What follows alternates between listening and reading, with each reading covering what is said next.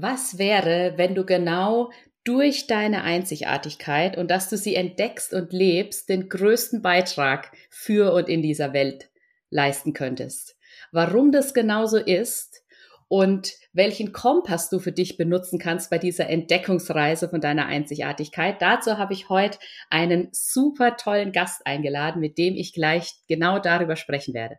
Mein Name ist Yvonne Partes und du hörst den Erlaube dir Podcast für deine Schritte hin zur Selbstverwirklichung und Lebendigkeit. Heute habe ich Anke Behren zu Gast. Hallo liebe Anke, schön, dass du da bist.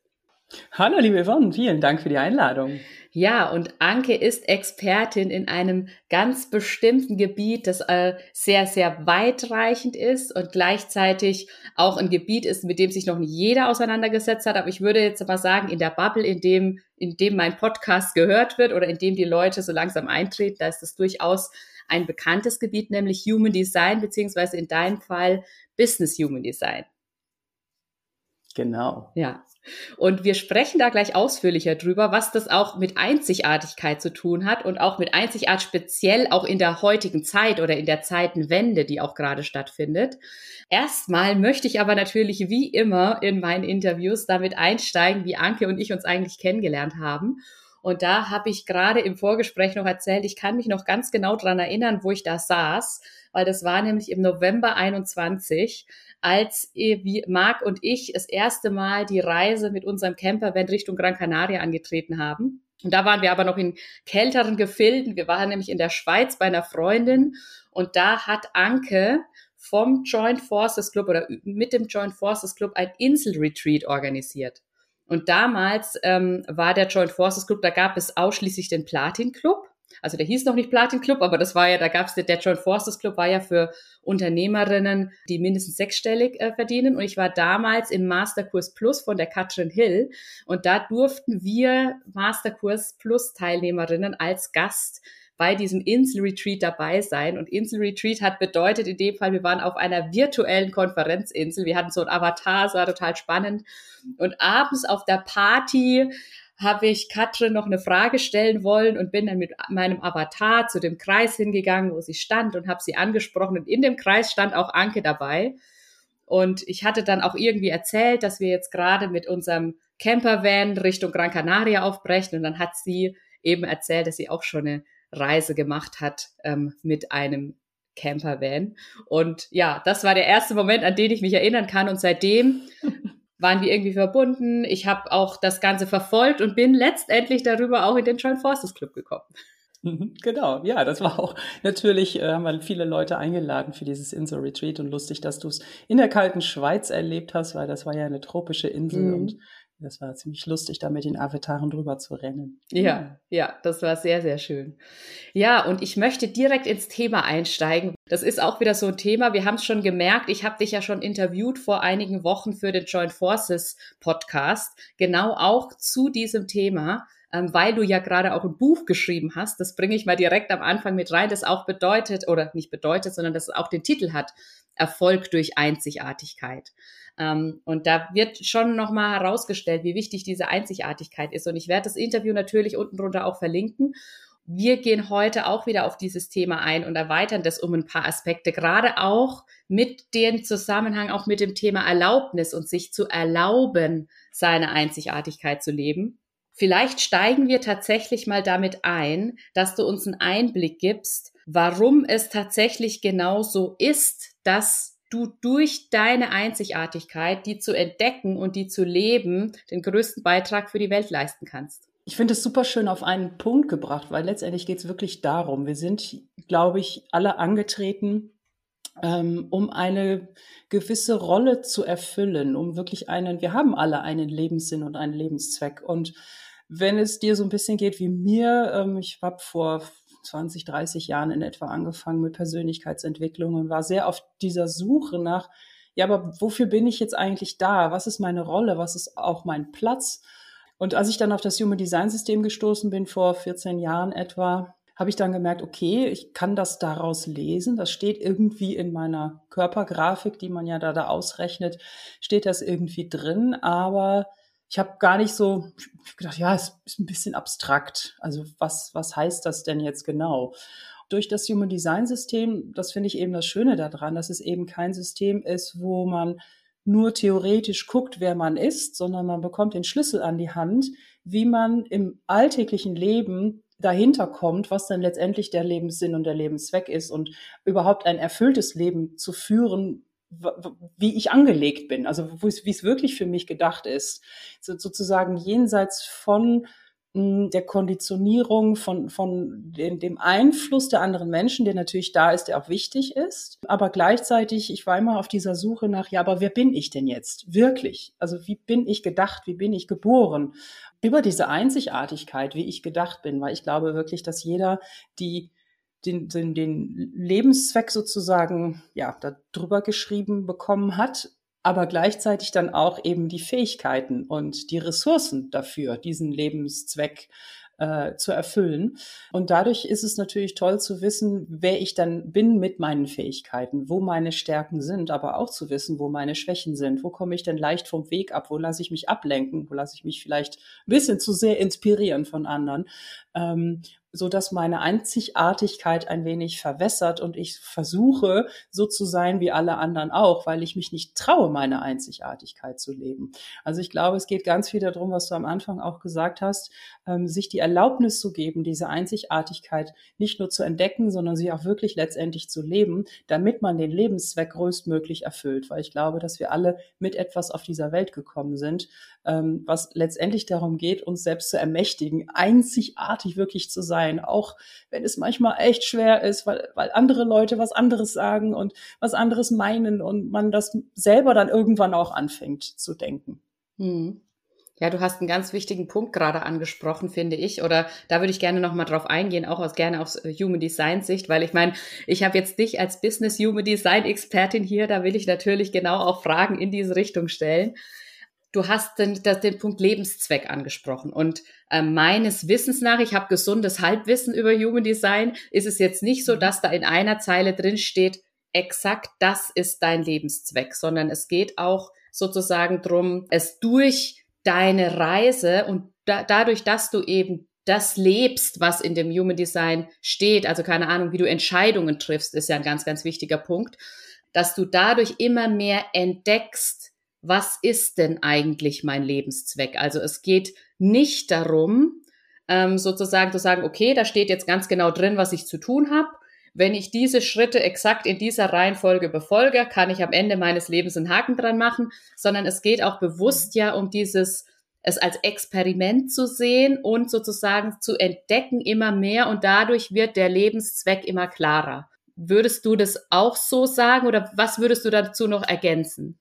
Ja, also man kann schon auch im Human Design an einer bestimmten Stelle sozusagen den Lebenszweck in etwa ablesen, aber der ist relativ breit gefasst und klingt erstmal sehr abstrakt. Also ich habe zum Beispiel den Lebenszweck Revolution. Also das ist das linke Kreuz der Revolution. Okay, was heißt jetzt Revolution? Revolution kann alles Mögliche sein. Ich bin aber überhaupt kein Typ, der irgendwie tierisch auf die Straße geht und irgendwie alle mitzieht und Demonstrationen macht und von unten sozusagen die, die, die Macht in Frage stellt. Das tue ich zwar auf eine Art und Weise, Weise, aber die ist ganz anders und die ist ganz individuell. Und diese individuelle Note, wie und wo und mit wem ich das tue, entfaltet sich erst mit der Zeit, wenn ich mich wirklich traue, ich selbst zu sein. Und dann komme ich auch an in diese Umgebung, wo ich dann auch wirksam werden kann. Und ähm, ich habe für mich, wenn ich so, so zurückblicke auf mein Leben, am Ende kriegt man dann so ein bisschen wie einen roten Faden. Zwischendurch denkt man so, Gott, das hat alles irgendwie keine Hand und kein Fuß, das, das, ist, das ist wie so lose Enden und so weiter. Und jetzt rückblickend sieht man, nein, nein, das hatte aber seinen Sinn, dass ich damals das und das gemacht habe, damit ich jetzt dort bin und diese Fähigkeit vielleicht hier nutzen kann, um eine jetzt mal in meinem Fall Revolution in Gang zu setzen, die aber sehr viel individueller, also wirklich sehr viel auf einer persönlichen Ebene liegt. Also für mich, ich bin sozusagen jemand, der andere empowert, die eigene Revolution zu starten und sich sozusagen aufzulehnen gegen frühere Autoritäten, vielleicht auch jetzige Autoritäten, ne, je nachdem, die aber oft einfach noch irgendwie in eigen, im eigenen Körper sitzen. Und man kommt nicht darauf, wenn man sich dahin denkt, was Revolution ist. Also vor 30 Jahren wenn mir das jemand gesagt hätte, hätte ich nicht gewusst, in welche Richtung diese Revolution jetzt wirklich ähm, ja greifbar wird für mich. Ähm, aber sie ist mittlerweile greifbar und dann und dann macht es Sinn und dann ist es schön zu sehen, wie dieser Kreis sich sich schließt und dass ich an der Stelle bin, wo ich auch gedacht bin und wo ich wirksam werden kann. Hm. Ja, sehr sehr spannend. Vor allem, du hast gerade auch ähm, angesprochen, dieses sich auflehnen oder die eigene Revolution sozusagen starten, die Frauen dazu ermächtigen, sozusagen ihre Revolution zu starten. Also ich sage jetzt Frauen, weil du dich ja schon auf Unternehmerinnen spezialisiert hast jetzt in dem Fall, aber natürlich gilt es für alle Menschen, ihre ähm, innere Revolution oder die Revolution für sich zu starten, um ihre Einzigartigkeit zu leben. Da komme ich wieder auf diesen Punkt, dass dieses, diese Revolution oder dieses Auflehnen, dass das ja ähm, auch nicht bedeutet, dass du dann irgendwie so als Einzelkämpfer irgendwie durch die Welt rennst. Das ist immer ein Punkt, der mir irgendwie so mega wichtig ist, weil eines meiner Grundprinzipien, dass ich auch immer wieder irgendwie mal rüberbringe und es immer mal wieder einfließt, ist, dass ich sage, du kannst nur wirklich zu was dazugehören und das Zugehörigkeit ist ja was, was ganz tief in uns steckt, dass wir zu was dazugehören wollen mm, oder ein Teil von etwas sein wollen. Und meiner Meinung nach, du kannst nur wirklich und echt zu irgendwas, was immer das auch ist, dazugehören, wenn du vollkommen du selbst bist und sozusagen dich individuell lebst, dich individuell zeigst und eben auch deine Einzigartigkeit zeigst. Und das eine sozusagen dieses Aufbäumen oder sich gegen irgendwas hm, zur Wehr setzen oder sozusagen sich davon befreien, so würde ich es vielleicht mal sagen, vielleicht von Konditionierung befreien, dass es nicht bedeutet, dass man komplett gegen irgendwas ist, sondern in dem Moment ist man für sich und dadurch wird man ein Teil des großen Ganzen sozusagen. Ja, ja, absolut. Ich hatte schon als, als, also wirklich vor vielen Jahren kam mir immer wieder dieses Bild hoch vom Regenbogen. Der Regenbogen ist einfach nur so schön, weil jede Farbe wirklich in einer, in der eigenen Farbe leuchtet. Und wir haben in der Welt so viel ja, Vereinheitlichung findet statt, dass wir letztendlich, und, da, und dann denke ich immer wieder an diese Wasserfarben, wenn man früher als Kind Wasserfarben gemalt hat und den Pinsel immer wieder in dieses Wasserglas getaucht hat. Ne? Mhm. Eine Farbe ist erstmal, oh, das Wasser ist gelb, ich habe jetzt gelb gemalt, jetzt mache ich mal blau dazu, oh, das Wasser wird grün, das ist ja interessant. Und irgendwann hat man alle Farben benutzt und was wird das Wasser? Braun. Es ist einfach nur noch Matsche braun. So, und dieses Bild von, okay, wie kriegen wir die Farben eigentlich alle wieder auseinander, damit nicht alle Matsche braun sind und die ganze Welt Matsche braun ist, sondern wirklich grün ist grün, gelb ist gelb, blau ist blau, rot ist rot. Und erst dann können wir zusammenkommen und auch voneinander profitieren und dann ein anderes Bild ist es, dann, dann entsteht auch ein, ein Mandala, was funktioniert. Mhm. Oder ein Kaleidoskop, was dynamisch, wo die Sachen ineinander greifen, wo, wo das Ganze dann wieder, wieder seinen Sinn macht. Mhm. Und das habe ich auch in dem Buch beschrieben. Wir sind gerade in einem sehr, sehr spannenden Zeit, weil wir eine Zeitenwende gerade durchmachen. Also ganz konkret ist es wirklich 2027, aber es ist nicht ein Punkt, so und jetzt ist alte Zeit vorbei, neue Zeit beginnt, sondern es hat natürlich einen riesigen Übergang, weil es vor allen Dingen um 400 Jahre, äh, um einen 400 Jahre Zyklus geht. Aber wir gehen weg von diesem, wenn wir jetzt mal dieses Matsche Braun nehmen, jeder stellt irgendwie, versucht sich anzupassen und stellt seine ja, Restenergie, die er irgendwie hat, zur Verfügung für irgendein eine Firma, ne, wenn wir jetzt mal im Business bleiben oder für einen Stamm, für, für ein Land, weiß ich nicht was, und opfert sich sozusagen opfert seine Farbe für, für dieses Land, für die Firma. Davon gehen wir weg. Wir gehen immer mehr hin zu wirklich jeder in seiner eigenen Farbe, in seiner Einzigartigkeit, um dann ein ganz neues Netzwerk von Experten und Expertinnen zu kreieren. Weil aus dem Netzwerk heraus können wir dann auf einer ganz anderen Ebene ganz neue Dinge auch erschaffen. Und das wird noch wahnsinnig spannend, glaube ich, äh, in den nächsten Zeit und in den nächsten, ja, 100 Jahren wahrscheinlich noch. Auf jeden Fall, auf jeden Fall. Und ich finde dieses Bild auch gerade so schön. Also, weil du gesagt hast, so auch dieses finde deine Farbe, also und bring deine Farbe auch zum Leuchten. In dem Fall jetzt eben durch deine Einzigartigkeit und nutze Human Design, ich habe es vorhin genannt, auch als Kompass auf dieser Entdeckungsreise. Und das ist für mich auch irgendwie immer so ein ganz wichtiger Punkt, der mir immer mal wieder begegnet, wenn ich mit Human Design in Berührung komme oder Menschen, die mit Human Design schon in Berührung gekommen sind oder ähm, sich damit beschäftigen oder das einmal ein Reading hatten und dann damit jetzt für sich losgegangen sind, dass, dass dann auch manchmal so das aufkommt, so das als Ausrede zu benutzen an manchen Stellen. Also so von wegen, ah, ich bin Projektor und deswegen äh, kann ich nicht die ganze Zeit arbeiten, weil ich muss meine Energie irgendwie zusammenhalten. Das ist jetzt ein Beispiel. Und eigentlich geht's ja überhaupt nicht darum, sondern es geht ja nicht darum, dieses Human Design in irgendeiner Form als Ausrede zu benutzen, sondern vielmehr, wie ich es auch einleitend schon gesagt habe, als Kompass und eben als Chance sozusagen zu entdecken, okay, wo sind denn meine meine äh, meine Stärken, wo kann ich denn, wo sollte ich mich denn hinorientieren? Und klar, darf man dann auch seine Schwächen im Blick behalten, aber das bedeutet nicht, dass wir sie als Ausrede nutzen oder uns irgendwie darauf ausruhen. Das heißt, ähm, meine Frage an dich ist jetzt ganz konkret, wie, wie gelingt denn der Shift sozusagen von, ja, ich bin halt so zu, oh wow, ich bin halt, ich bin so und mhm. das, daraus mache ich jetzt das Geilste? Ja, das, das ist eine spannende Frage, weil ich, während du gesprochen hast, habe ich halt gemerkt, so, ja, es wird teilweise als Ausrede benutzt und gleichzeitig weiß ich von denen, die sozusagen da mal radikal durchgegangen sind, also gerade Projektoren, ich unterstütze das sehr. Wenn mhm. jemand sagt, ich kann halt nicht so viel, ich habe nicht so viel Energie, ich mag auch nicht so viel arbeiten, dann sage ich, ja, mach weiter, mach weiter, nicht arbeiten, nicht mhm. arbeiten, nicht arbeiten. Weil ich wirklich glaube, dass wenn man da radikal mal einmal durchgegangen ist, dass man dann ist, dass, dass wirklich dann der Körper ist, wirklich dafür bereit ist, die Energie, die er eigentlich hat, zur Verfügung zu stellen. Wir sind so konditioniert und haben das, kriegen das teilweise einfach gar nicht mit. Auch ich, ich, ich meine, ich mache das jetzt seit 14 Jahren oder versuche danach zu leben. Und ich sehe es auch bei anderen Leuten, die teilweise auch so lange wie ich oder 20 Jahre auch drin sind.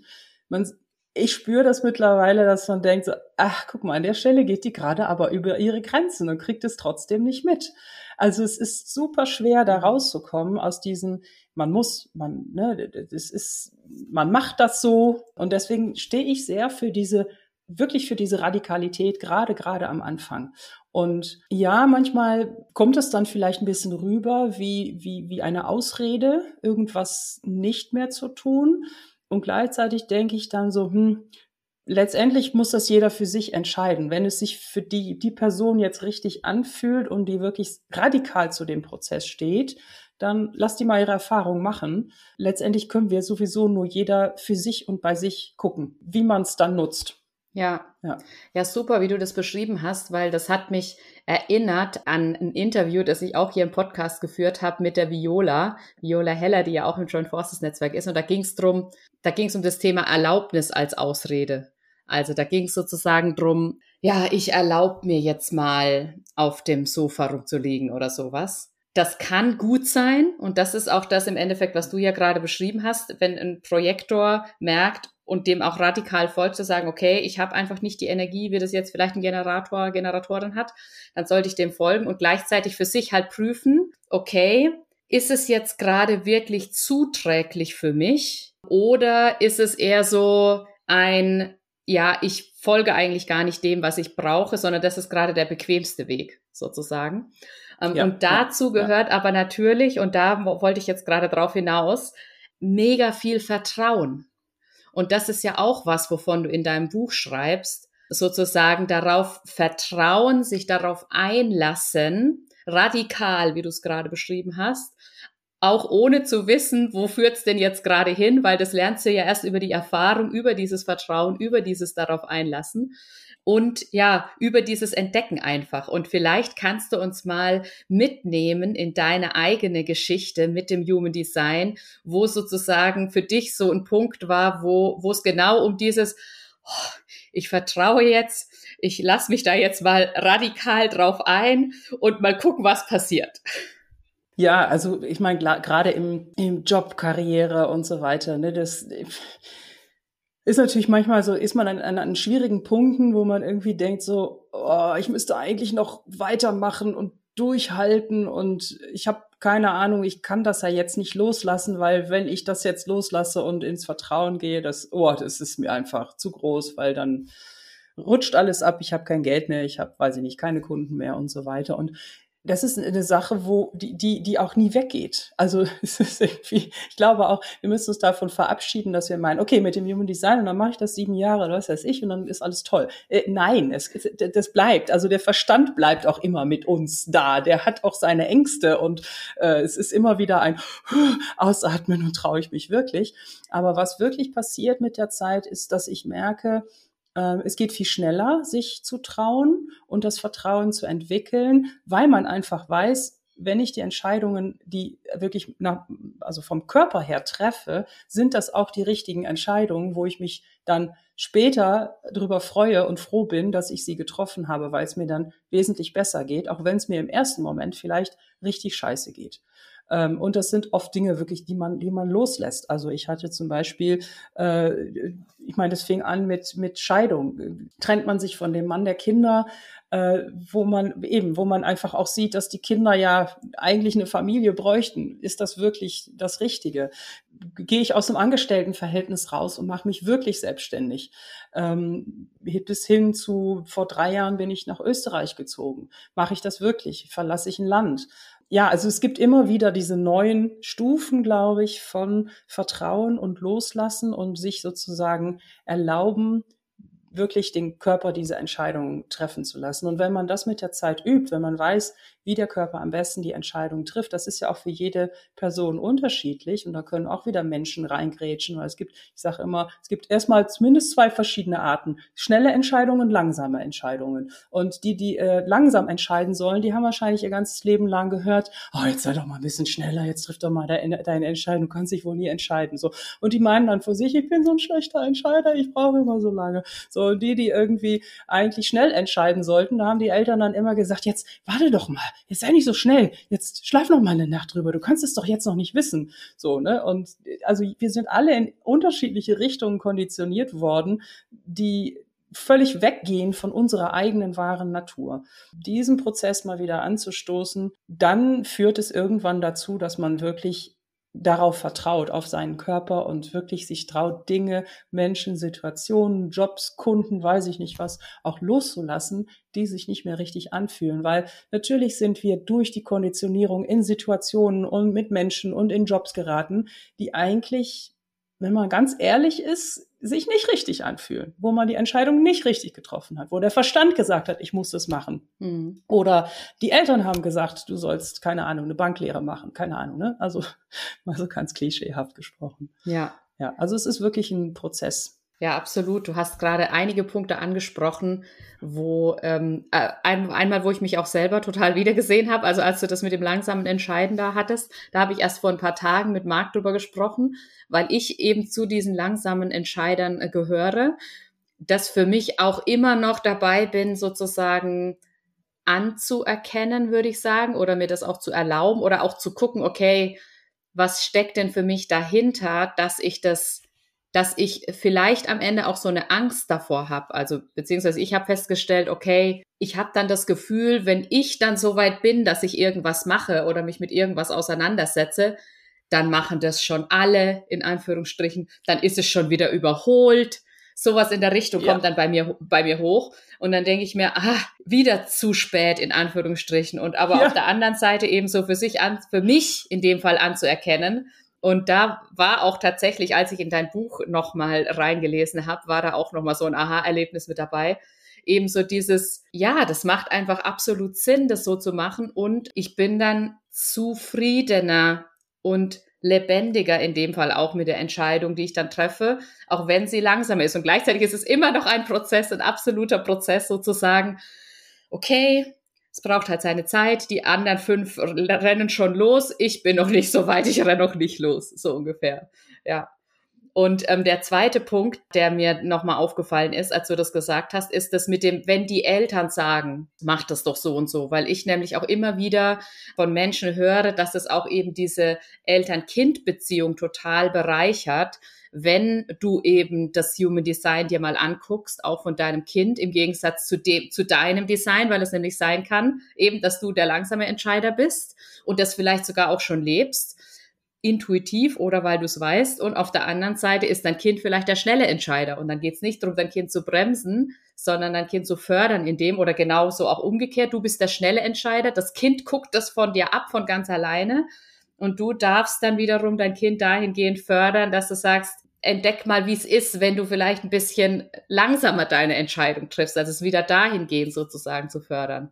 Genau. Ja, und das, da, dafür ist das Human Design auch eigentlich gedacht gewesen. Also der Rau, der das begründet hat, der hat immer gesagt, es ist für die Kinder dieser Welt, weil er sagte, wir sind alle schon bis unter die Hutschnur so konditioniert, dass Hopfen und Malz eigentlich verloren. Sehe ich jetzt nicht so. Also ich finde es trotzdem toll und wir können damit arbeiten, aber eben ein Vorbild zu sein für die Kinder und die Kinder richtig zu erziehen und zu wissen, ähm, auch zu, zum Beispiel zu wissen, okay, wer ist denn der Emotionale hier in der Familie? So, wer, wer, wer bringt eigentlich diesen emotionalen Cocktail rein von rauf und runter und wer eigentlich auch nicht? aber benimmt sich, als wäre er der totale Emotionale, weil er das aufnimmt von dem anderen und irgendwie hier ständig die, die Welle macht. Also das gibt's ja vor allen Dingen auch bei Kindern.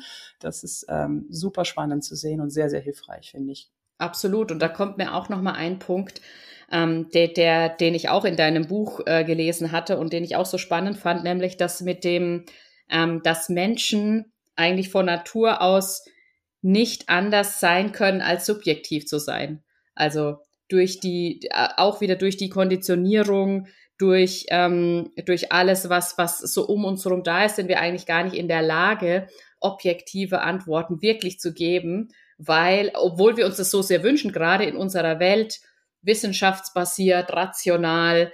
Ähm, ich höre so oft, dass jemand dann sagt, also aus meiner objektiven Beobachtung ist es irgendwie so und so. Und natürlich kannst du eine gewisse Beobachterperspektive einnehmen, wenn dir das bewusst ist, dass du am Ende subjektiv entscheidest. Und gleichzeitig ist aber halt nur ein gewisser Punkt irgendwie möglich, weil du weil du einfach geprägt bist. Du bringst deine ganzen Erfahrungen mit, du bringst alles mit und du hast dadurch immer eine gewisse subjektive Färbung, womit wir wieder beim Thema Farbe sind, total geil. Du mhm. bringst deine eigene Farbe sozusagen mit rein in diese Entscheidung.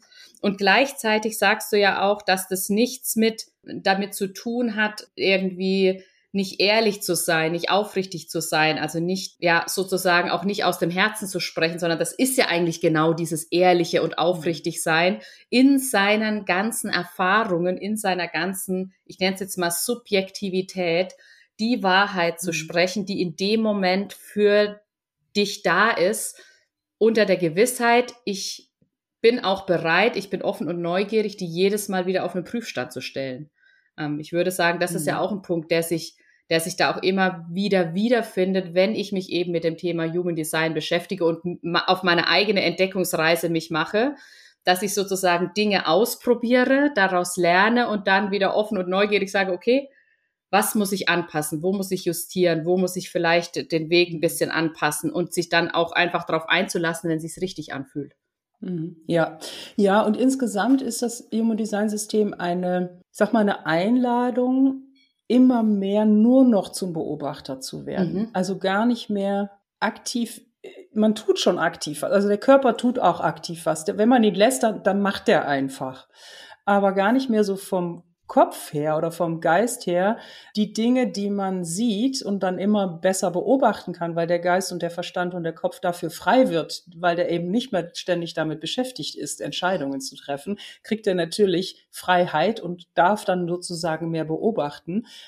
Und dann besteht die Gefahr mit der Zeit, dass man dann anfängt, die Beobachtungen wieder zu interpretieren und zu sagen, ja, aber daraus folgt jetzt dies und jenes und das und das muss gemacht werden. So, und so entwickelt sich, na, das ist ein bisschen tricky, das, äh, das, das Human Design oder das Experiment, weil der Verstand wird immer schlauer. Mhm. Also wenn man äh, ihn nicht mehr die Entscheidungen treffen lässt, dann wird er schon versuchen, sich irgendwo einzuschleusen und zu sagen, ja, aber ich hab doch der, ich bin doch der Schlaueste hier. Ne? Und äh, deswegen kann es dann eben sein, dass wenn man ihn beobachten lässt, dass der dann einfach noch lauter anfängt zu quatschen und zu sagen, ja, aber da musst du noch was und dies und jenes und überhaupt und der und ne, also nein.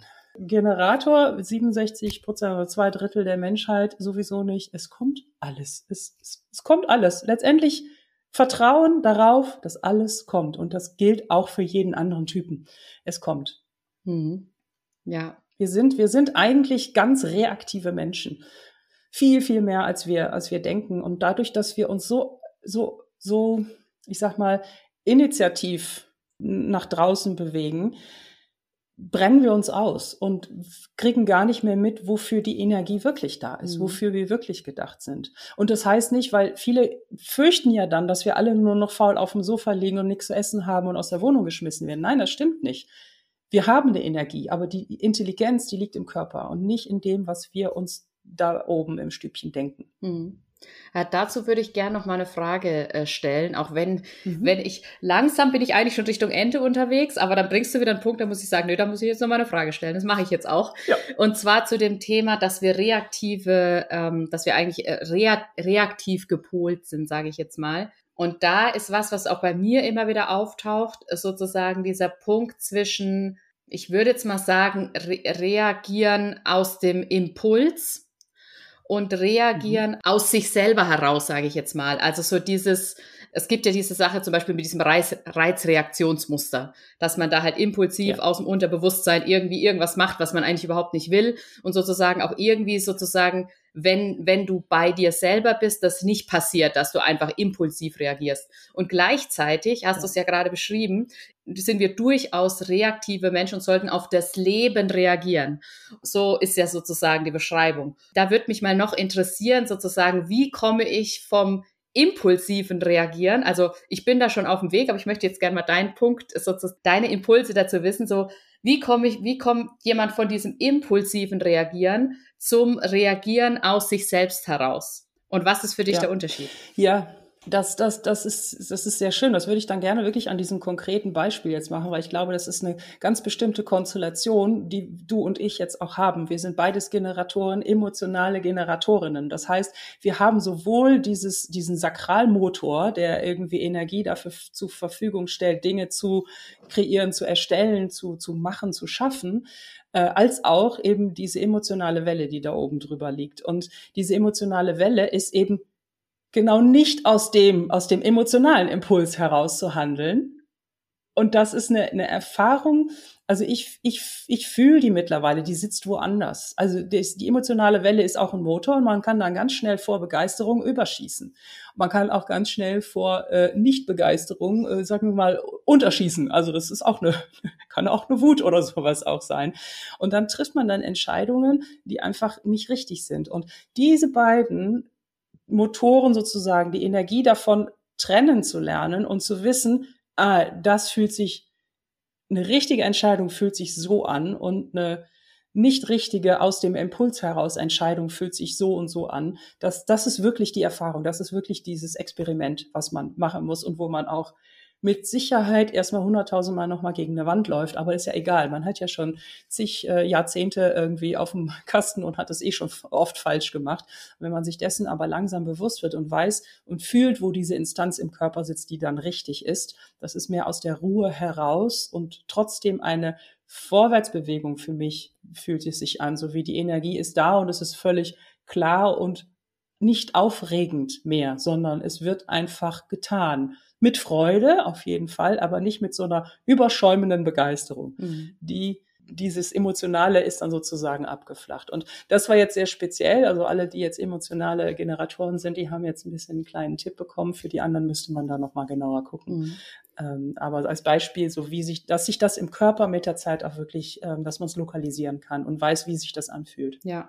Ja, da hast du einen Punkt äh, angesprochen, der sich eigentlich auch durch das ganze Interview äh, gezogen hat. Du hast viel, viel vom Körper gesprochen und eben viel auch davon gesprochen, sich wieder auf sein Körperbewusstsein zurückzubesinnen und sich darauf, ja, darauf zu vertrauen, was der Körper einem sagt. Und das ist ja was, was ähm, allen Typen gemein ist, würde ich sagen, weil es ja darum geht, äh, ja. Äh, sozusagen, ja, seine spezielle Körperreaktionen oder die für einen relevant sind im Sinne des Human Designs als Kompass, die sozusagen wieder zu entdecken und die auch zu spüren.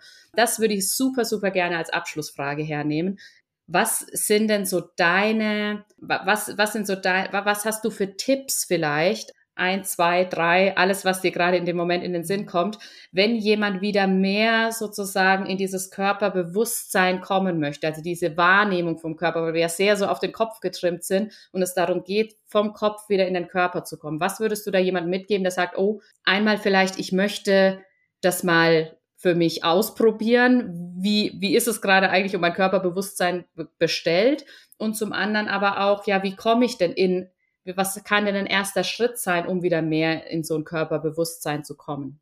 Ja, letztendlich, äh, ich, ich finde, Achtsamkeit macht total Sinn. Also, dass auch diese Achtsamkeitsbewegung in dieser jetzigen Zeit so star stark stattfindet, ist also super, macht, macht total Sinn, weil alles, was in den Körper bringt, auch die Natur, die Ruhe, die Pause, dieses achtsame, dieses Innehalten, also das, das, das mache ich ganz oft, ähm, dass wenn man immer mehr merkt, ah, ich zwinge mich sozusagen vielleicht auch mal, stellen Wecker oder was, ne, jede Stunde mal einmal rausgucken, mal einmal durchatmen, mal einmal checken, okay, was brauche ich eigentlich? Bin ich auf dem richtigen Weg? Bin ich gerade im Stress?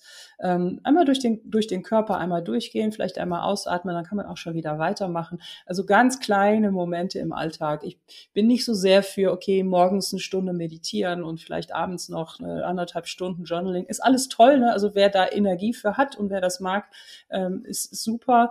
Ähm, ich bin mehr für dieses ganz kleine Zwischendurch, weil das die Gewohnheit ist. Und wir wollen sozusagen unseren Verstand, der mit ganz vielen Dingen beschäftigt ist, der auch wichtig und richtig ist. Ne? Nach, nachdem eine Entscheidung getroffen ist, sollst du ja bitte den Verstand nutzen, um Excel-Tabellen aufzusetzen und einen schönen Businessplan und Marketing. Äh, ne? Also absolut wichtig. Aber der ist eben nicht dafür da, die Entscheidungen zu treffen im Leben. Und damit der mehr beobachten lernen kann, muss man ihm als Gewohnheit immer mal wieder diese ähm, Möglichkeit geben zu beobachten, einen Schritt zurückzutreten aus dem aus der Business, in der wir so beschäftigt sind, im Business. Ich freue mich gerade so sehr über das, was du gesagt hast. Ich musste die ganze Zeit grinsen, weil ich genau dazu eine Folge aufgenommen habe, irgendwie vor ein, zwei Wochen. Die ist jetzt, es müsste die letzte oder, nee, ist die vorletzte Folge, ist es, glaube ich. Ähm, also eine der letzten drei Folgen. Das heißt, wenn du jetzt gerade zuhörst und hast diese Folgen noch nicht gehört, da geht es um das Thema gut zu dir sein und dir Zeit nehmen für dich.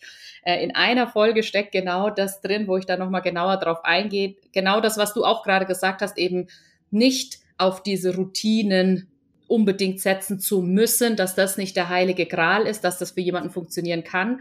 Und gleichzeitig habe ich da sowas gesagt wie Routinen ohne Routine, nämlich für sich was schaffen, was sich nach Routine vielleicht anfühlt, Ritual eigentlich mehr einen Ritualcharakter hat. Wenn ich an, eine, an einem Punkt am Tag merke, wow, jetzt geht's drum, mich mal wieder zu, auf mich zurückzubesinnen, achtsam zu sein, dann eben genau in dieses Durchatmen zu gehen, in diesem Moment und nicht zu sagen, das kann ich dann heute Abend machen, wenn ich in meiner Journaling-Routine bin oder sowas in der genau. Richtung. Ja, von daher hat mich das gerade total gefreut, weil ich das einfach so gerne mag, wenn sich Dinge so zusammenfügen. Und ich danke dir mega, total und sehr für dieses Interview. Es ist, wie es auch im Joint Forces Podcast war. Ich würde sagen, wir haben gerade erst so richtig uns warm geredet und könnten jetzt noch weiterreden, aber wir machen an der Stelle mal einen Punkt, weil es ist ja nicht so, dass da jetzt schon alles gesagt ist und das soll es ja auch gar nicht sein. Das Interview gibt Impulse und wenn jetzt jemand neugierig ist und sagt, wow, ich, ich würde gerne da noch ein bisschen tiefer eintauchen, ist ja eine Möglichkeit zum Beispiel dein Buch und auch ansonsten mit dir in Kontakt zu kommen. Gerade auch speziell, wenn es um das Thema Umsetzung des Human Designs im Business auch geht. Und dann nimm uns doch mal kurz mit zu dir sozusagen, zu deinem Buch und zu dem, was du anbietest. Ja, genau. Also das Buch habe ich wirklich geschrieben für Selbstständige mit Personenmarke. Also da fokussiere ich mich jetzt auch nicht nur auf Frauen. Männer sind da auch herzlich willkommen, das zu lesen und dann auch später mit mir zusammenzuarbeiten. Ähm, also Personenmarke, also Menschen, die wirklich mit ihrer Einzigartigkeit, was natürlich immer mehr so sein wird, als Expertise nach draußen gehen möchten, möchten und ähm, ja, sich zeigen möchten in der Welt und damit dann auch ihr Geld verdienen. Mein Buch ist auf Amazon erhältlich und man findet mich ansonsten auf eigentlich fast allen Social Media Kanälen, also LinkedIn, Instagram und Facebook auf jeden Fall äh, unter meinem Namen und meine Webseite heißt humandesign.ceo. Da sind dann auch die neuesten Sachen drauf. Genau. Ja, perfekt. Das wird natürlich auch alles unten drunter verlinkt, damit du, wenn du das jetzt, wenn du jetzt zuhörst, da gleich rüberhüpfen kannst. Ich freue mich mega auf jeden Fall ähm, erstmal an dich Danke, liebe Anke, dass du heute da warst und dass du mit mir dieses Interview gemacht hast. Und danke auch an dich, die du gerade wieder zugehört hast und ähm, die die Zeit genommen hast, um da ein bisschen mehr einzutauchen und auch Neues mitzunehmen, wie du deine Einzigartigkeit entdecken kannst. Und dabei wünsche ich dir jetzt ganz viel Spaß, viel Erfolg, das auch direkt wieder für dich umzusetzen. Und wenn du magst, schreib mir super gerne, wie, oder schreib mir oder schreib auch Anke super gerne, wie das, ja, was das mit dir gemacht hat, beziehungsweise was du für dich entdecken konntest in diesem Interview oder kommentier es unter dem Beitrag, den es auch zu dieser Podcast-Folge wieder auf Instagram gibt, was du für dich mitnehmen konntest aus dieser Folge.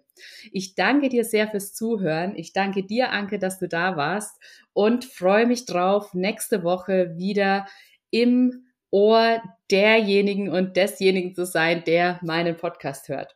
Vielen Dank auch von meiner Seite aus und viel Spaß beim Entdecken deiner Einzigartigkeit.